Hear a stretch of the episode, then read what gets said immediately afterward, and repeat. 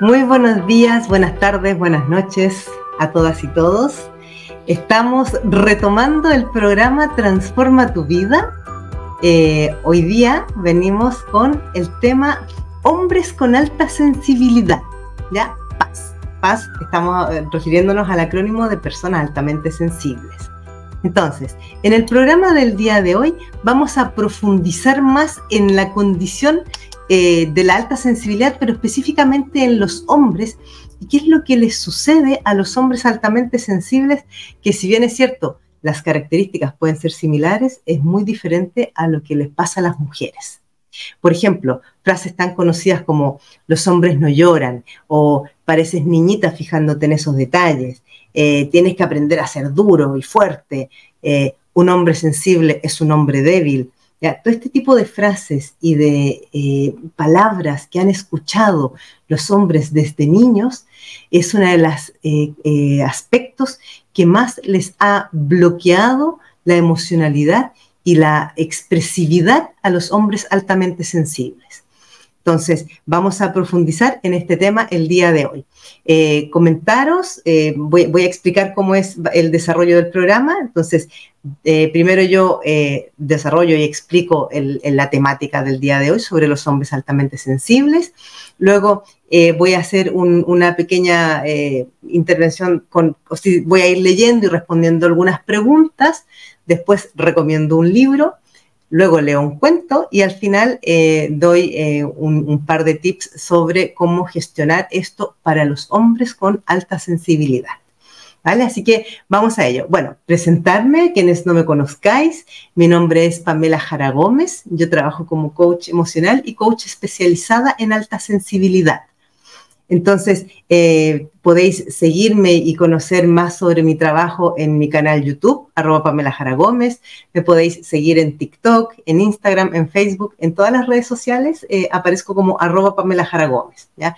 Yo voy publicando casi cada día diferentes reels, así que me podéis seguir en las redes. Eh, también en Spotify aparezco como Pamela Jara Gómez. Ahí están subidos todos los directos que yo voy haciendo, van quedando en formato de podcast en eh, Spotify. ¿ya? También como Pamela Jara Gómez. Eh, quien desee saber un poco más sobre mi trabajo, los libros que he escrito y, todo lo, otro que hago, podéis entrar en mi página web pamelajaragómez.com. Así que, bueno, os invito a que arranquemos con el programa del día de hoy. La alta sensibilidad, voy a hacer un, repaso muy rápido sobre lo que es la alta sensibilidad para quienes estéis recién llegando a este, a este mundo de descubrir qué es esto de la alta sensibilidad. Es un rasgo de personalidad que fue descubierto hace menos de 30 años, ya eh, en el año 1995, por una psicóloga norteamericana, Elaine Aron. Ella identificó que hay un porcentaje de personas que tienen unas características muy particulares que se manifiesta en personas con una sensibilidad muy elevada a una serie de condiciones y características. Esto se, por los estudios que ella realizó, la alta sensibilidad sería un factor genético, o sea, uno nace siendo altamente sensible, desde, desde bebé ya va teniendo ciertas manifestaciones sobre esta alta sensibilidad y eh, se va desarrollando y va en aumento con los años, ¿ya? Sobre todo para las personas que, ya hemos cruzado la barrera de los 40, de los 50, la alta sensibilidad se va eh, haciendo progresiva, ¿ya? Va en aumento. Entonces, eh, ¿qué es lo que nos ha venido a explicar eh, esta psicóloga norteamericana? Que una persona altamente sensible, para ser considerada como tal, tiene que, tiene que cumplir con cuatro características o rasgos fundamentales, ¿ya? que son los cuatro pilares de la alta sensibilidad. ¿Y cuáles serían estos rasgos o características fundamentales de la alta sensibilidad? Primero, el procesamiento profundo de la información. ¿ya? Son personas que, procesan mucho todo, lo piensan mucho, le dan muchas vueltas.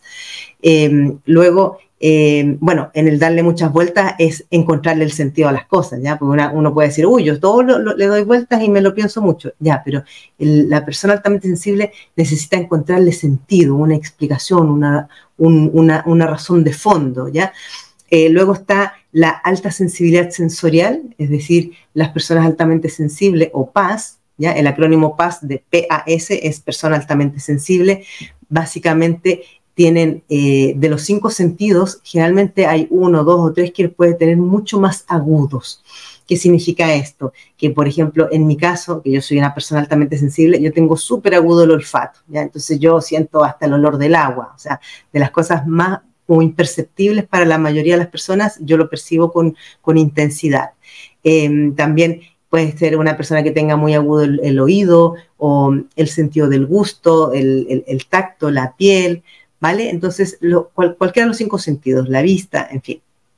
Otra de las características es la alta empatía, una empatía muy elevada. Y aquí yo hago mucho hincapié en esto, que una, hay, hay, muchas personas que pueden ser hipersensibles, que no es lo mismo que altamente sensible, ¿ya? porque hay personas que pueden decir, uy, yo también tengo súper buen olfato, tengo súper buen oído, y también le doy muchas vueltas a las cosas, pero la empatía es fundamental, O sea, ¿por qué? Porque las personas altamente sensibles empatizamos con todo y con todos. Con las personas que están en nuestro entorno, los conozcamos, no los conozcamos, eh, con los animales, con la naturaleza, con todo. Entonces, por eso es una, es una característica, característica muy distintiva la alta empatía. Y luego está la alta sensibilidad a los estímulos del entorno. Cuando hablamos de los estímulos del entorno, es cualquier cosa que esté en nuestro entorno, nosotros la captamos como si tuviéramos un microscopio, como si miráramos a través de un microscopio, ¿ya? Todo lo miramos con mucha, eh, con mucha, eh, como, como foco, así como muy amplificado lo vemos todo. Entonces, ¿Qué lleva esto también con las personas altamente sensibles a vivir todo con una eh, em, intensidad en las emociones, en los sentimientos, en las sensaciones muy elevada. Entonces nosotros todo lo vivimos intensamente, todo es muy tremendo y muy impactante, muy terrible o muy maravilloso. Ahora, ¿qué pasa cuando eres hombre altamente sensible? Que esto, la verdad es que no se lleva nada bien. ¿Por qué no se lleva nada bien? Disculpa. Porque vivimos en una sociedad, sobre todo la sociedad occidental, donde el macho recio es lo que tiene más, eh, tira más, ¿ya? Es lo que tiene más, más, más, poder, más fama, está mejor visto. Los hombres sensibles en nuestra cultura occidental están muy mal vistos porque son asociados o relacionados con debilidad ah, un hombre sensible es un hombre débil. Automáticamente lo asocian a debilidad. Muchas veces se dice, eso es para las mujeres. O sea, las mujeres podemos ser lloronas, las mujeres podemos eh, exaltarnos, emocionarnos eh, y, todas esas, todas esas como muestras o exaltaciones de, emociones y de sentimientos, pero los machos no. Un hombre tiene que ser bien macho para que le dé seguridad a la mujer, para que eh, le dé seguridad a la familia. Y ahí es donde comienzan todos los problemas de los hombres altamente sensibles. Porque desde el origen, desde su propia familia, la mayoría de las veces están siendo de alguna manera como presionados, están siendo juzgados, criticados y obligados en cierta medida también a ir por un camino y por una línea que no es la natural de ellos, que no es lo que se les da de forma más natural y lo sufren y lo pasan muy mal. Entonces, por ejemplo, entre las, las cosas que suele ocurrirles a los hombres altamente sensibles es que en, este mundo eh, occidental donde eh, hay tantas expectativas sobre la masculinidad, de que los hombres tienen que ser fuertes, dominantes y emocionalmente resistentes, ¿ya? O sea, no se les puede saltar ni una lágrima. Claro, esto a menudo hace que no encajen ni con las expectativas de los padres, eh, muchas veces ni siquiera de la madre, eh, de las parejas, eh, de los compañeros de trabajo, del jefe del, trabajo. O sea, al final se la, pasan fatal en todas partes donde van. ¿ya? Esto, esto de las expectativas sobre la masculinidad. Otro de, la, de, lo que, de las características o de las cosas que suceden con los hombres altamente sensibles es que hay una eh, estigmatización y discriminación de su forma de ser, de moverse, de comportarse. ¿Por qué? Porque la sensibilidad emocional en un hombre es vista enseguida como que es un hombre débil, como que es un hombre en el que no se puede confiar, como un hombre que no te va a sostener en un momento dado. Entonces van a ser generalmente desde niños, desde el colegio, eh, van a estar sujetos a burlas, a rechazo, a discriminación, solamente porque expresan sus emociones de una manera abierta, ¿ya? cosa que la mayoría no hace. Luego, también, por ejemplo, eh, algo que es muy característico en las personas altamente sensibles, que es la sobreestimulación. Eh, nosotros las paz nos desbordamos con mucha facilidad cuando nos encontramos en situaciones eh, que no estamos pudiendo gestionar emocionalmente entonces, claro, si esto, estamos hablando de, nos podemos desbordar por estar en un entorno ruidoso, porque hay muchas personas, porque hay muchas luces, o incluso por estar durante todo un día trabajando en una oficina donde hay ruido. Claro, imagínate si un hombre eh, con, estas características que está en estos entornos, que llega a casa desbordado por la tarde y lo único que quiere es encerrarse en su habitación y que nadie le hable y, no, le, no le hagan ruido, claro, eh, enseguida si no tiene una pareja muy comprensiva, esto puede generar problemas con el tiempo. Eh, luego tenemos las dificultades para lidiar con el estrés. Ese también es, otra eh, característica clásica en las personas altamente sensibles. O sea, cuando nosotros estamos estresados, nos, eh, como que nos bloqueamos, nos paralizamos y nos cuesta mucho movernos, nos cuesta mucho eh, hacer, actuar, tomar decisiones o incluso pensar con calma y con claridad. Si un hombre está en una situación, por ejemplo, laboral, y se enfrenta eh, en una reunión donde está viendo un ambiente muy tenso, muy estresante, se bloquea y se paraliza, pues va a tener serios problemas sobre todo eh, si en un momento dado eh, lo, interpelan y le, piden que hable, que intervenga que, o, que, o que decida alguna cosa, es tremendamente difícil y eso evidentemente les va a generar serios problemas en su entorno laboral y ya también muchas veces en sus entornos familiares. Luego, está esto que, se, que se siente y que se entiende como la vulnerabilidad emocional. ¿ya? Hablamos de esto cuando, por ejemplo, es muy es muy frecuente que las personas altamente sensibles sean propensas a estados de ansiedad, a estados de depresión o de otros tipos de salud mental. ¿Por qué? Porque eh, no, no se nos ha enseñado, y esto en general no se enseña en ninguna parte, estrategias para lidiar con el estrés, con la frustración, con la sensación de no puedo más, de no voy a llegar. Entonces, esto genera en una persona y en un hombre altamente sensible que de por sí tiene mucha más presión eh, social, eh, familiar y del entorno, a rendir, a cumplir, a, producir lo que se espera de él, que se produzcan estos estados de, eh, de sentirse muy vulnerable emocionalmente. Otra, bueno, como decía antes, esto más pronto o más tarde acaba afectando seriamente en sus relaciones interpersonales, en sus relaciones de pareja, las relaciones con la familia, con los hijos, porque muchas veces los hombres que son altamente sensibles no van a estar gritando los hijos, no van a estar eh, castigando ni aplicando como mano dura, como se supone que tiene que hacer un hombre o un padre, ¿ya? Van a ser más conciliadores, van a buscar el diálogo, la conversación, y esto, claro, si hay una mujer detrás que ha sido criada en un ambiente machista, eh, va a ver como que el hombre es un débil. Entonces, ella muy probablemente va a ser la que va a tomar el mando en la, en la casa y va a terminar mandándolo también a él. Esto es bastante frecuente por lo que yo he visto en las relaciones de pareja donde el hombre es altamente sensible. Luego está el, otro de los clásicos de, la, de, la, de las paz, que es la autocrítica y el perfeccionismo. Claro, si yo soy un hombre altamente sensible, me voy a exigir continuamente el, ser el mejor, en hacer las cosas de manera perfecta, eh, de manera impoluta, eh, que nadie vaya a pensar, que nadie, vaya, que nadie vaya a decir según qué cosa. Claro, esto es, genera un estrés tan alto y es tan alta la tensión que puede llevar a que esté continuamente teniendo eh, momentos de desbordamiento hasta que llega a un punto donde son tales los, niveles de estrés y de ansiedad que le puede generar que finalmente se termina como, como abandonando y descuidando a sí mismo.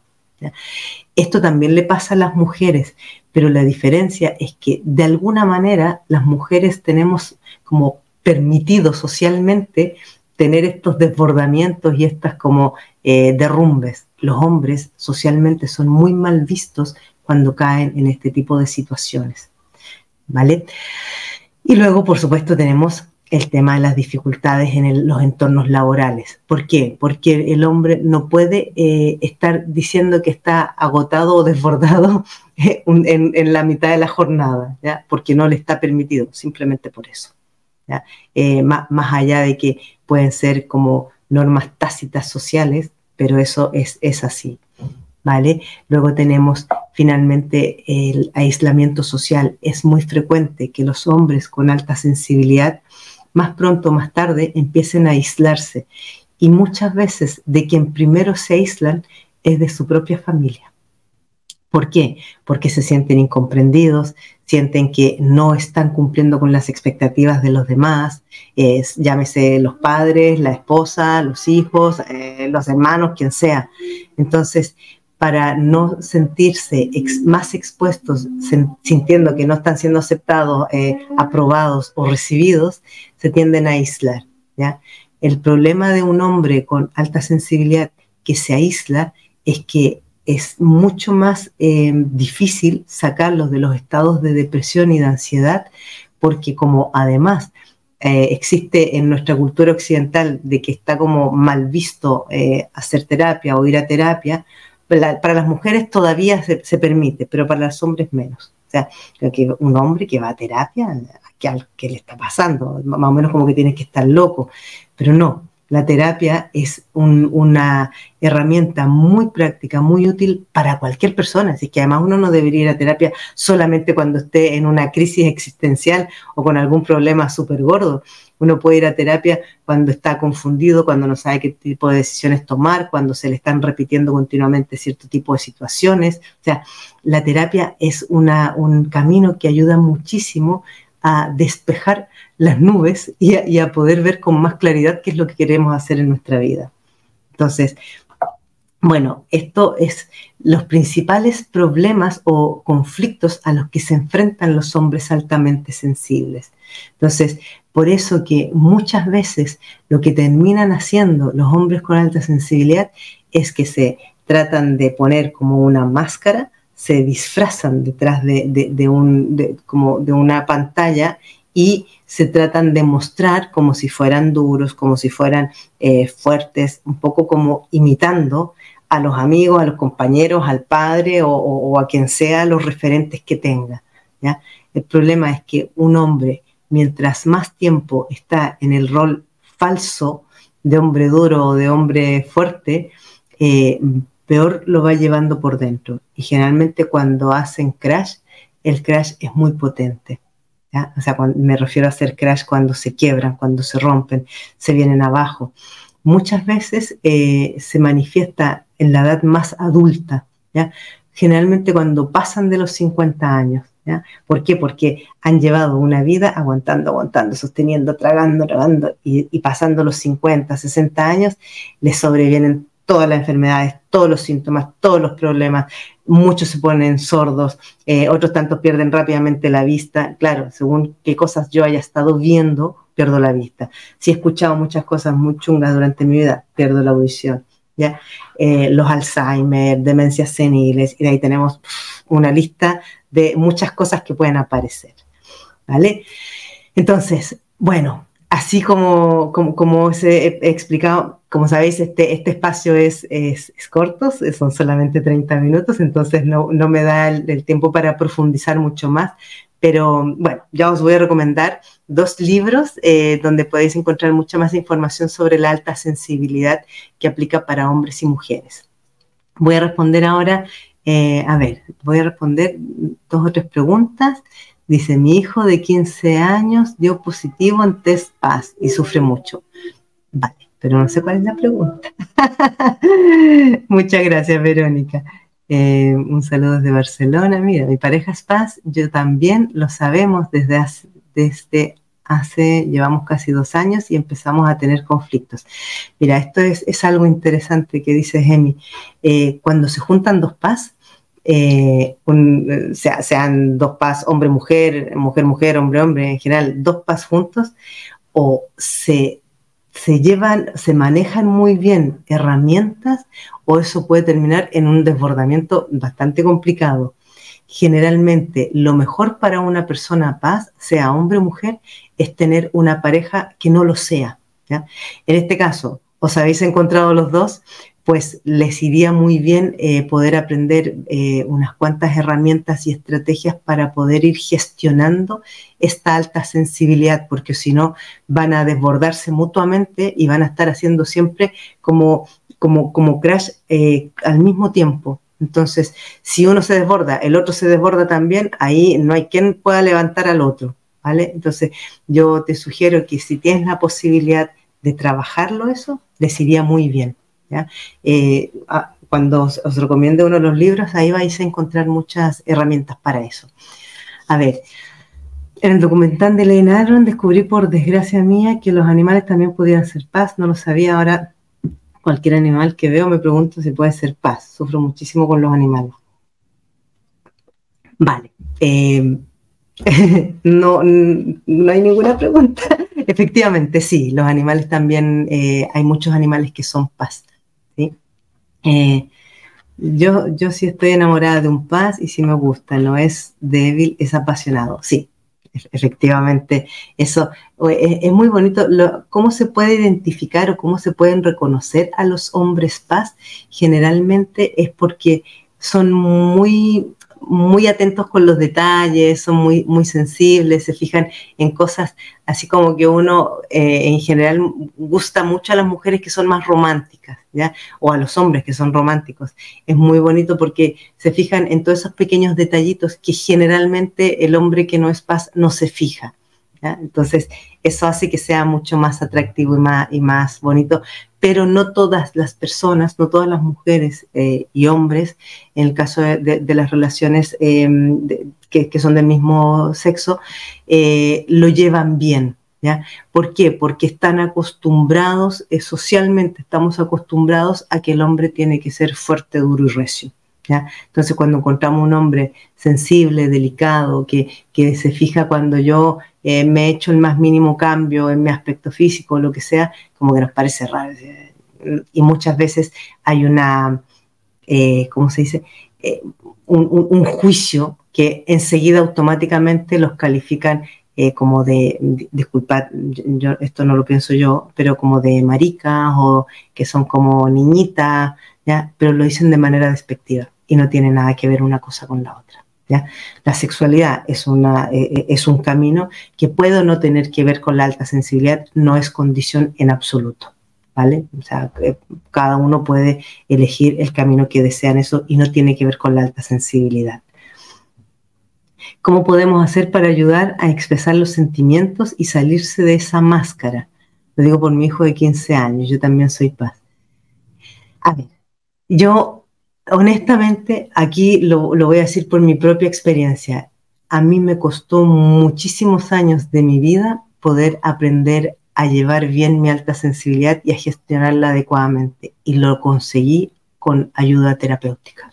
O sea, muchos años de terapia, muchos años de, bueno, claro, porque no daba con ningún terapeuta que ni que conociera el rasgo de la alta sensibilidad, ni mucho menos eh, me pudiera dar herramientas, pero entre los muchos fui sumando pequeñas cositas, luego finalmente yo terminé formándome en, en bioneuroemoción y cuando descubrí el rasgo, como yo ya estaba en el camino del coaching y de la terapia, eh, me, formé yo y lo he ido trabajando de manera eh, independiente, o sea, yo misma. Por eso mismo es que escribí el libro sobre alta sensibilidad, que es el primer libro que os recomiendo, Alta Sensibilidad, lo que nos hace extraordinarios. Este es un libro que está escrito como una guía eh, práctica para personas altamente sensibles para reconectar con su poder interior. O sea, está lleno de, herramientas, de estrategias, de tips de qué se puede hacer en este caso, cuando te pasa esto, cuando te pasa esto otro, ejercicios para ir practicando, para ir aplicando. Vais a encontrar muchísimo material muy útil. Este libro es una recopilación tanto de mi propia experiencia de vida como de los cientos, cientos de casos que yo he trabajado con personas altamente sensibles en terapia. Claro, porque cuando yo trabajo en terapia voy, voy dando siempre estrategias, herramientas, técnicas que, para que la persona vaya, vaya aplicando y vaya probando en sí misma y los resultados son muy positivos. O sea, si tenéis la posibilidad y la oportunidad de hacer terapia, es mucho mejor. ¿Vale? Mientras tanto, el libro de todas maneras os va a servir. Luego hay otro libro que de, de, los muchos libros que hay, yo debo reconocer públicamente que a mí el libro de Elaine Aron no me gustó mucho. pero eso es una opinión muy personal. Eh, pero sí me gustó mucho este otro que se llama Vivir con alta sensibilidad. ¿ya? Eh, la autora es Ange Sabire, Sabine Naegeli. ¿Ya? Vivir con alta sensibilidad. Eh, para mí es un libro que está bastante bien logrado, yo os lo recomiendo. ¿Por qué no me gusta el de Elaine Aron? Podrán pensar porque eh, siento que se da muchas vueltas, porque se va mucho por las ramas a veces, porque toca mucho los dolores, ¿ya? Y, no mucho las soluciones, ¿ya? Por eso yo, yo tengo más o menos como unos ocho libros sobre alta sensibilidad y después de haberlos visto y leído todos, me decidí a escribir este y dije voy a escribir un libro sobre la parte positiva del rasgo. Y en este libro yo hablo de todo lo bonito, de todo lo bello y de cómo se puede convertir nuestro rasgo en algo extraordinario. ¿Ya? Entonces, por eso os invito a leerlo. Podéis entrar en mi página web, pamelajaragomez.com, y ahí vais a encontrar los enlaces donde se puede comprar el libro. ¿Ya? También está en formato de ebook en Google Books. Y bueno, el cuento. el cuento para el día de hoy que estábamos hablando de hombres eh, con alta sensibilidad. Vamos a ver. Dice, faltabas tú, así se llama el cuento. Yo, le, yo los, cuento de este, Cuentos con Espíritu, de Rosario Gómez. Dice, Dios contempló detenidamente el mundo y se dio cuenta que faltabas tú. Así que, usando toda su creatividad y amor, empezó a diseñarte en su pensamiento. Estaba tan entretenido en su creación que no se percató de que un ángel luminoso se le acercó y contempló maravillado la delicadeza con que Dios daba forma a aquel niño. En tono bajo, para no desconcentrar al gran maestro de su obra, le dijo, Señor, ¿no te parece que ya el mundo tiene muchos seres humanos como para que tú sigas mandando más al planeta azul? Dios levantó la cabeza, le dirigió una mirada llena de ternura y respondió, Así que te parece que ya son muchos hombres sobre la tierra. Creo que aún no has entendido el prodigio de la creación. Este nuevo niño es por sí mismo una esperanza para el mundo, pues he depositado en su corazón la chispa de mi amor para que libre y voluntariamente la encienda en sus hermanos y se convierta en una llama de amor. Pero Señor, eso lo has hecho con cada corazón humano y muy pocos han querido ser llama de amor, respondió el ángel. Con una voz muy sonora y cargada de paz, Dios exclamó, no te desesperes, una fogata se enciende con una chispa y este nuevo ser puede llegar a ser esa chispa de amor que tanto necesita el mundo. Volvió nuevamente su rostro y dirigiéndose al alma del niño le dijo, durante toda tu vida te cuidaré y te apoyaré. Nunca te abandonaré porque te amo. Recuerda que siempre guardaré gracia para ti. Clama a mí cuando sientas angustia o temor, que mi oído estará atento a tu llamada, y confía en que siempre te responderé. Siente mi paz, que morará en tu corazón por siempre, pues eres mi hijo. De pronto el lugar se llenó de una resplandeciente luz y como si fuera un rayo, el alma de aquel niño bajó a la tierra y fue depositada en el cálido y tibio vientre de su madre. Cada ser en este mundo es único y viene a encender más llamas de luz a su alrededor. Es muy bonito. Eh, un poco es lo que viene a, representar y a simbolizar lo que es eh, un hombre altamente sensible. Es un ser que tiene mucho amor, mucha sensibilidad, mucho que dar, mucho que compartir y es muy triste que sean tantas veces discriminados los hombres con esta sensibilidad. Así que eh, si hay alguno en este momento que esté viendo este, este vídeo, este directo, eh, yo te invito a que no, no lo reprimas, no te avergüences, atrévete a ser y a salir afuera con tu sensibilidad, con tus emociones, con tu expresividad. No es algo de lo que avergonzarse, más deberían avergonzarse aquellos que juzgan y critican. ¿Vale? Finalmente, ¿cómo podemos hacer para ayudar a expresar los sentimientos a nuestros hijos? Que es la pregunta que nos hacía Verónica. Eh, más allá del libro y eventualmente de terapia o eso, es que él, primero que todo, aprenda a reconocer lo que siente. ¿ya? Esta es, una, es la primera estrategia básica para una persona altamente sensible, sobre todo para un hombre, es aprender a reconocer qué es lo que estoy sintiendo en cada momento. ¿Por qué? Porque las emociones se sienten en el cuerpo y se sienten en forma de, de síntoma, ¿ya? O sea, se me, se me, aprieta el pecho o se me retuercen las tripas o se me cierra la garganta o siento una pelota en la garganta o, me falta el aire. las emociones siempre se van a sentir entre la garganta y el bajo vientre, ¿ya? Como un palmo debajo del ombligo. Si yo siento algo en esta zona de mi cuerpo, es identificar, a ver, ¿dónde lo estoy sintiendo? Entonces, ya, estoy sintiendo aquí en el pecho. ¿Qué es lo que siento? Opresión Vale, y esa opresión, ¿qué es lo que me la está provocando?